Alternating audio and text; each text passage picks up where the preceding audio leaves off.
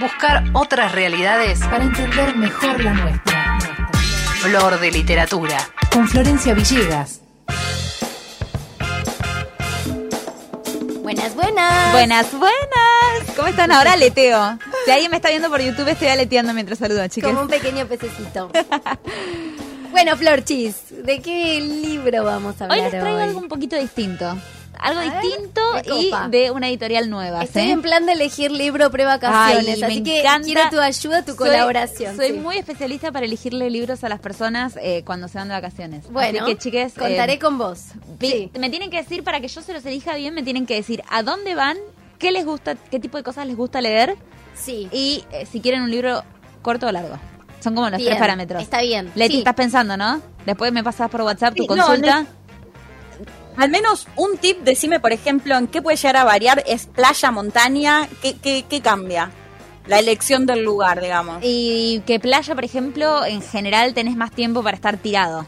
Para estar tipo horas es, tomando sol y leyendo. En la montaña no Bien, ahí tanto podría ser un libro largo, digamos. Claro, claro, ¿viste? Está todo Sí, pensado. Playa, libro largo, da. Sí, y además eh, me parece que también depende de dónde viajes, hay cosas que te distraen más o menos. Yo no estoy con mucha eh, capacidad de atención. Me viene pasando en los últimos dos veranos, ¿eh? Igual, Así eh, que eh, necesito cosas más puntuales. Eso te voy a decir.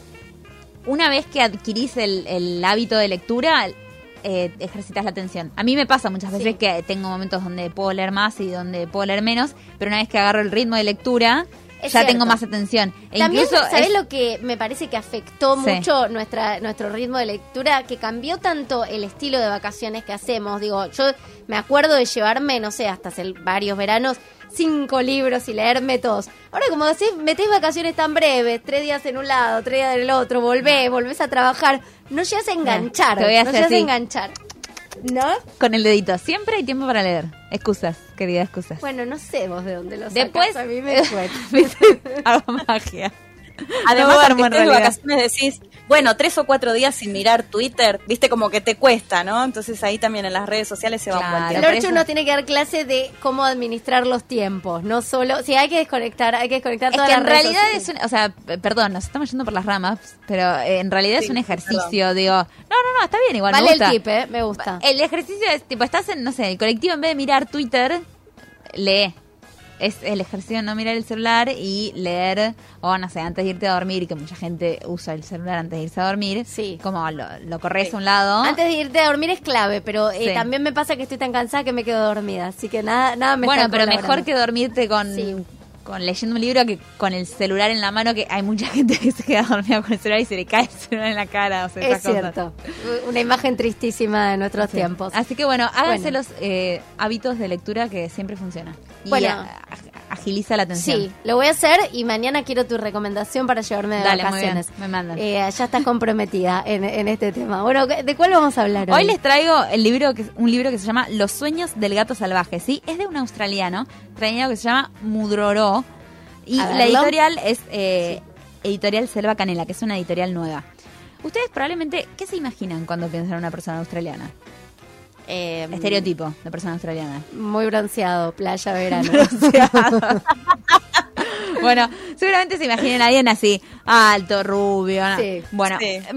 No es ese estereotipo de persona. Él tiene eh, una identidad de origen que siempre generó tensión y dificultades en su vida. De hecho, eh, o sea, él fue alejado de su familia, incluso en los 90 fue cancelado por eh, temas de su identidad y sus libros fueron retirados de los programas académicos austra- australianos, después de que él tuviese eh, como un, un gran boom en su literatura. Les voy contando cositas de él porque es un Sí. personaje que eh, en su identidad se ve muy plasmada en, en este libro.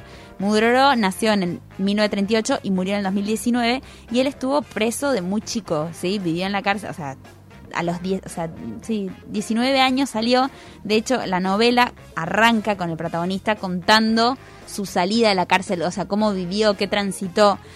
Déjenme que les lea eh, un- una frase, por ejemplo. A ver. En la cárcel me gradué en vicio y me sobrepuse a mis últimas ilusiones sobre la vida. Ahora sé que la esperanza y la desesperanza son igual de absurdas. ¿Qué sienten en esto? Reflexión, como tiene, Sí. tiene una cadencia de em, pensar y reflexionar constantemente sobre todo lo que vive eh, este protagonista que No va a ser un optimista, o sea, si queremos un libro medio autoayuda, no, eh, va por es- otro lado. A ver, Claro. no, no, no, o sea, autoayuda, la- igual la libro de autoayuda, por No, favor. no, ya sé, es un Sin que ¿no? digo. Pero, a ver, lo que tiene es que es una personaje que está buscando como abrir todo el tiempo puertas eh, y, y como que el mundo le pone trabas, ¿entendés? Es alguien que, pese a todas las dificultades que va atravesando, eh, sigue adelante. Y tiene esta cadencia que se ve, o sea, que yo pude abstraer en esta frase reflexiva, una cadencia reflexiva. El narrador es, hace como un monólogo, es todo el tiempo observador, es, o sea, es bastante inteligente, tiene todos estos pensamientos que los comparte y los abre a nosotros como lectores. eh, y remite constantemente a Jack Kerouac, no sé si lo leyeron, por ahí Sí. es una referencia bastante conocida, su Ajá. libro más eh, conocido es En el camino on the road, eh, que Jack Kerouac en ese libro cuenta de sus andanzas y reflexiona constantemente. Bueno, esto es parecido, o sea, Mudroro en este libro, eh, Los sueños del gato salvaje, va recorriendo distintas cosas de, a lo largo de, de su vida, el personaje, y eh, tiene esa cosa de, bueno, no sé, encontrarse con gente desconocida en bares o también con amigos, como su pandilla, eh, y estar constantemente pensando y viviendo cosas nuevas que lo llevan a otros lugares.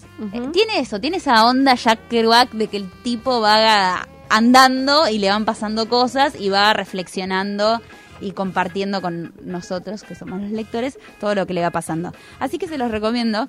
Me Primero gusta. porque hay que leer autores distintos, ¿viste? Australiano, Sí. como de entidad de origen, está bueno. ¿Es, su, li- es su último libro eh, o es su libro conocido? No, es este el hombre? que se hizo la traducción Ajá. acá en Argentina, que lo hizo la editorial Selva Canela, que es una editorial nueva.